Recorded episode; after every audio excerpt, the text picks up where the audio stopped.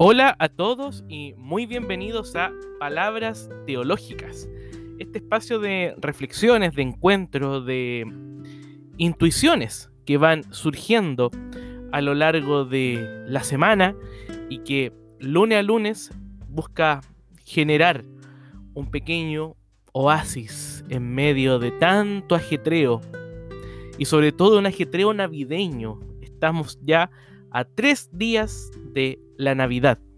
Y lo que Palabras Teológicas busca hacer es generar otra forma de comprender la Navidad, de comprender la vida, de comprender a Dios, de comprendernos nosotros en relación con Dios y también de seguir reavivando ese don de la esperanza que nos proyecta, que nos alimenta y que nos genera también la búsqueda de una nueva forma de vivir. Soy Juan Pablo Espinosa Arce y para mí es un gusto poder acompañarles en este penúltimo Palabras Teológicas del año. El próximo lunes estaremos ya a 28 de diciembre, despidiendo ya este año 2020, un año con pandemia, un año con muchas dificultades, un año en el que quizás el dolor, la muerte, la enfermedad ha visitado nuestra casa. Pero a pesar de eso, seguimos porfiadamente creyendo que Dios está en medio de esa mezcla humana que nos constituye y que nos permite también descubrir y pensar otras formas de abrazar la vida. Y en este Palabras Teológicas del 21 de diciembre, quisiera finalizar este ciclo de reflexiones en torno al Adviento y el día de hoy vamos a conversar en torno a la esperanza, los relatos del nacimiento de Jesús. Muy ad hoc a la Navidad, pero también es una invitación a pensar la otra Navidad. ¿Por qué digo la otra? Porque lamentablemente se instaura un imaginario, una forma de ver la realidad, muy en la lógica de la canción que vamos a escuchar también en estas palabras teológicas, de que la Navidad es solo el regalo, es solo el endeudamiento, es solo el gasto y la acumulación, elementos que lamentablemente el comercio, la publicidad también nos van entregando y que de alguna manera nos van imponiendo. Pero en palabras teológicas, quisiéramos, como una forma también de hacer justicia a lo que es la Navidad, pensar esa otra Navidad. ¿Cuál es? Jesús. Jesús es la Navidad. Lo que la Navidad celebra es el nacimiento de un niño. Es la venida de Dios en carne humana. Es la compasión y la ternura de Dios que nos visita desde esa familia, María y José, desde los pastores, desde los magos del oriente que van buscando la estrella. Hoy día 21 de diciembre se ha dicho que va a aparecer esta estrella de Belén esta conjunción de planetas en medio del solsticio de verano. Estamos iniciando también el verano en el hemisferio sur. Y todo esto va quizás creando esa atmósfera propia para pensar y reconocer esa otra Navidad. Gabriela Mistral, en su poema El establo, nos dice, al llegar la medianoche y al romper en llanto el niño, las cien bestias despertaron y el establo se hizo vivo. Y se fueron acercando y alargaron hasta el niño los cien cuellos anhelantes como un bosque sacudido. Bajó un buey su aliento al rostro y se lo exhaló sin ruido, y sus ojos fueron tiernos como llenos de rocío. Los versos de la gran poetisa Gabriela Mistral nos retratan cómo el llanto del niño Jesús hace que la vida despunte y que los animales representados en el buey, en el burro y en las ovejas cobren vida. Parece haber un guiño a Isaías 11:9, cuando el profeta también de manera poética sostiene que la creación está animada y pastoreada por un niño. Gabriela Mistral retrata el establo como un espacio de ternura, de convivencia y de paz. Hay en el pesebre de Gabriela Mistral algo así como un sentido cósmico. Es un bosque sacudido.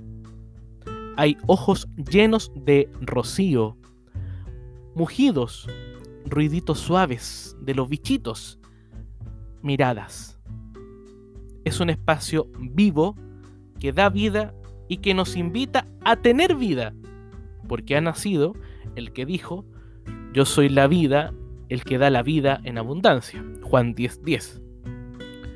Por ello, la historiadora chilena Olaya Sanfuentes define el pesebre como símbolo de la humanidad de Dios. Miren qué hermosa definición del pesebre. Sí, de ese pesebre que hemos colocado al lado del árbol. Ojalá que ese centro sea el centro, valga la redundancia, de la Navidad, el símbolo de la humanidad de Dios. El establo tiene texturas, olores, sonidos y silencios. Es un espacio vivo y dinámico. Es un espacio donde comprendemos que Dios se ha hecho hombre y que como tal tiene necesidades físicas, entre ellas, por ejemplo, el alimento. Dios en Jesús necesitó buscar el pecho de María. Dios llegó al mundo llorando por frío, por hambre, por debilidad. En ese llanto de protesta con el cual todos hemos llegado al mundo. Dios comparte ese llanto de protesta Dios comparte también el llanto de protesta ante el dolor de la pandemia. La Navidad del 2020 va a estar marcada por ese signo. Ojalá entonces que podamos hacer esta reflexión de un Dios que asume, esa es la palabra central, que asume radicalmente lo que nosotros somos como seres humanos. Y esa paradoja, el que Dios se haga hombre, ese gran escándalo teológico, como lo llama Soren Kierkegaard, es lo que manifiesta el sentido auténtico de la esperanza. Si Dios ha padecido hambre, si Dios lloró, si Dios nació como nosotros hemos nacido, nuestra vida tiene un sentido profundamente auténtico. Dios nos conoce y despierta en nosotros la esperanza de un futuro en plenitud, iluminado por la encarnación la encarnación, el que Dios se haya hecho ser humano, permite también que nosotros podamos entender de una manera cercana, próxima, Dios es nuestro prójimo, cuál es el querer de Dios sobre nuestra vida. Lo que está surgiendo en Belén, en el pesebre, es la inauguración de una nueva historia. En Cristo, nuestra historia tiene un pasado, un presente y un futuro. Es bonito eso, el sentido histórico. En muchas iglesias, la misa del 24, la misa de Nochebuena, es iniciada por el canto de la calenda. La calenda es un gran compendio que dice que desde la creación del mundo, Dios fue preparando un espacio para que su Hijo naciera en medio nuestro. Y se van contando fechas. En la Olimpiada tanto, en el año tanto del reinado de Tiberio Augusto, con todo el orbe ya preparado, en Belén de Judea, Dios ha hecho su entrada, pero entró por la puerta de atrás, a la historia humana. ¿Y por qué decimos por la puerta de atrás? Porque siempre hemos esperado un Dios que se manifiesta en grandes portentos, pero Navidad es más bien la fiesta del minimalismo, la fiesta del santo minimalismo, la fiesta de lo sencillo. Esa es la Navidad, no es la acumulación, no es el que te quiere más te hace un regalo más grande y más costoso, no. Navidad es vivir la lógica del pesebre, que como dice la historiadora Olaya Sanfuentes, es el símbolo de la humanidad de Dios. Y por eso nosotros creemos que en Navidad el cielo se une con la tierra. Entre la carne, la sangre, los espíritus, el, el alma, las lágrimas, las risas, los llantos, la novedad. No se espera de una manera desencarnada, no. La esperanza es profundamente cotidiana, anclada en el terreno que nos sostiene, histórica, por donde se la mire. Y es tanto así que esta historia de Dios nos visita en nuestra historia más cotidiana. Y por eso quisiera dejarles ahora con Eduardo Peralta, un autor que hemos escuchado ya en otras palabras teológicas, que nos regala una composición maravillosa que se llama Navidad. Y el subtítulo está entre paréntesis, a esconder la realidad. Esta composición nos habla de que hay distintas paradojas en el modo en el que entendemos y celebramos Navidad. ¿De qué manera entonces vamos a mirar esta Navidad del 2020? Desde esa lógica de la deuda o de la lógica de la gratuidad. Es una opción, es una opción personal, pero ojalá que podamos entenderla desde ese escándalo teológico de que Dios se haya hecho hombre y que se manifieste en el rostro de tantos y tantas. Lo dejo entonces con Eduardo Peralta y Navidad perteneciente al disco Grandes Canciones del año 2001. Los dejo entonces con Navidad de Eduardo Peralta.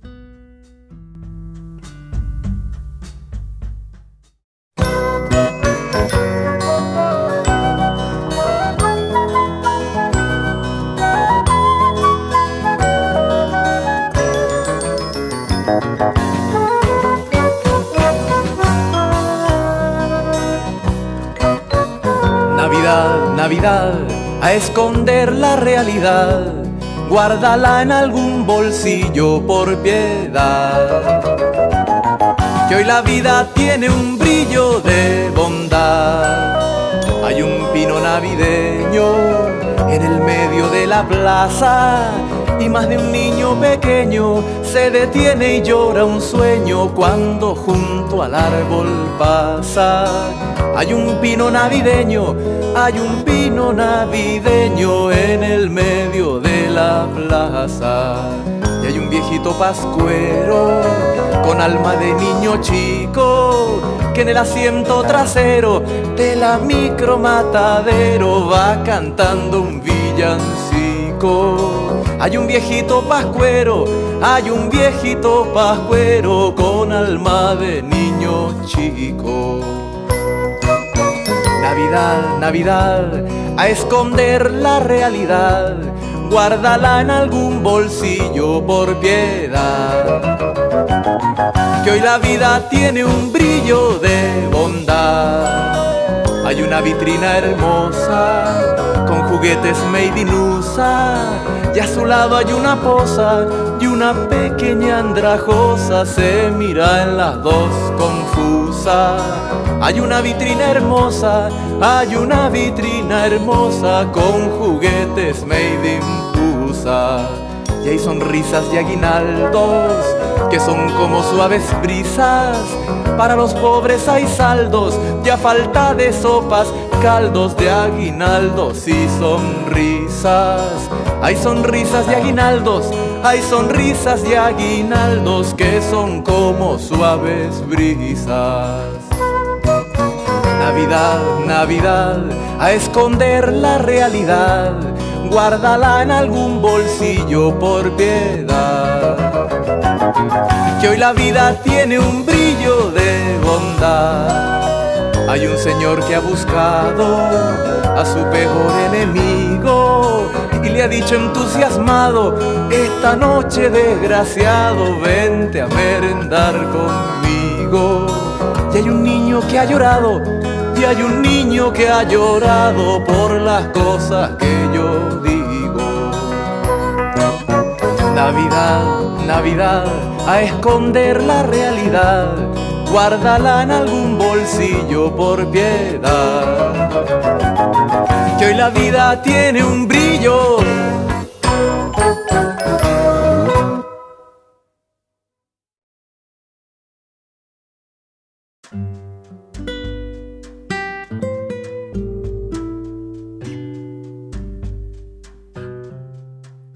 Ahí teníamos a Eduardo Peralta con Navidad. Hay un pino navideño al medio de la plaza y más de un niño pequeño se detiene y llora un sueño cuando junto al árbol pasa. Y hay un viejito pascuero con alma de niño chico que en el asiento trasero de la micro matadero va cantando un villancico. Hay una vitrina hermosa con juguetes made in USA. Y a su lado hay una poza y una pequeña andrajosa se miran las dos confusas. Eso es Navidad. Es una opción que yo hago para abrir mi corazón o a los juguetes o a la deuda o a la acumulación o a entender que la Navidad es algo más que esa materialidad en la cual nos afanamos muchas veces por estar. De alguna manera, la palabra de Karl Rahner, uno de los teólogos más importantes del siglo XX, en su artículo sobre la teología de la celebración de la Navidad, nos expresa. Él dice que es necesario dejar un espacio de silencio para poder entender qué es Navidad. Karl Rahner invita a ejercitar la contemplación, a vivir, comillas, valientemente recogido, guardados en nuestro interior. Es en esos espacios donde Dios nos sale al encuentro. Y este corazón navideño, el que guarda silencio, es quizás el mejor regalo que podemos dar. Dice Karl Rahner, comillas. Este es el regalo que debes poner bajo el árbol de Navidad. Y de lo contrario, serán los demás regalos solo gastos inútiles que también pueden hacerse en otras épocas del año. Hasta ahí la cita de Karl Rahner. Qué profundo y qué actual el pensamiento de Karl Rahner. Hoy vivimos la lógica del consumo, del gasto endeudado, del consumir más de lo que realmente necesitamos. Parece que entre más grande y más costoso el regalo, más amamos a nuestros semejantes. Por eso el corazón navideño debe optar entre estas dos lógicas, la del silencio interior, contemplativo, de tratar de comprender esta paradoja de un Dios que se hace ser humano, o por el contrario, aceptar esa lógica del gasto inútil, como lo llama Karl Rahner. Entonces, ¿qué es la Navidad? La Navidad en la que quizás no creemos es aquella que se funda en la segunda lógica, en la del gasto inútil. El Dios nacido en la noche de Belén es aquel que está lejano pero próximo. Y próximo pero en la lejanía que no permite capturarlo. Dios siempre es un misterio y por eso no podemos apresarlo. Dios en la Navidad se escapa de las lógicas humanas del éxito. Dios nacido en la tosquedad del pesebre es el Dios menor, el Dios regalado, el Dios del silencio. Y continúa Karl Rahner hablando del silencio, comillas. En la experiencia de la soledad, la Navidad te dice, confía, confía en la proximidad. No está vacía. Piérdete y encontrarás. Regala y te harás rico. Y más adelante dice que Dios está, comillas, dulcemente ahí. Está cerca con su amor roza levemente el corazón y nos dice, no temas. Entonces, queridos amigos, ¿qué es la Navidad? Navidad es el primer llanto, el divino llanto, el llanto de Dios en la historia humana, el llanto humanizado de Dios. Navidad es la memoria de un cuerpo frágil atontado por el nuevo medio que lo recibía. Divino niño hebreo que protestó cuando salió de esos grados apacibles en el líquido amniótico de una jovencita nazarena, de una primeriza que tuvo que aprender a ser madre, y madre de Dios. Santa María, Madre de Dios, Madre primeriza, Navidad no es otra cosa que algo muy natural y cotidiano. Navidad es un parto, el parto de Dios. Y porque es tan humano, tan corriente, tan ordinario, es que así se dignó salvarnos en la humanidad, en esa humanidad que es su humanidad. El que quiera encontrar a Dios, queridos amigos, fuera de la humanidad, no ha entendido en nada a Belén. Y por tanto, quizás no puede celebrar realmente qué es la Navidad. Si la Navidad no la reconocemos en el rostro de nuestros hermanos, sobre todo los que sufren a causa, por ejemplo, de la pandemia, no hemos entendido nada de su bello profundo mensaje. En Navidad creemos en una boca necesitada de un pecho. En Navidad damos gracias por la leche que alimentó a Dios apenas llegó a habitar entre nosotros. Divino intercambio, desigual y salvador intercambio. Navidad, no te dejes edulcorar. Navidad, deja que la humanidad nazca. Noche de Belén que se actualiza en la noche de la Navidad. Tanto que aprender de María, de las preocupaciones de José, de los pobres pastores que fueron los primeros testigos, de los sabios del oriente, que dejan que su inteligencia se rinda ante un niño que no sabe hablar. Gracias porque Dios en Navidad llegó al mundo sin saber hablar, pero cuánto nos dijo.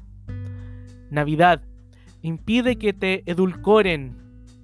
La Navidad, la encarnación, el que Dios se haya hecho ser humano, en la realidad del barro, de la tierra, de la oscuridad y la pobreza. Gracias a Dios porque sopló su verbo y ese verbo tomó sistema neurovegetativo en las entrañas de una joven María. Gracias porque Dios tuvo una madre primeriza. Gracias por los primeros e infantiles cólicos de Jesús, Mesías y Salvador. Gracias a Dios porque es Navidad.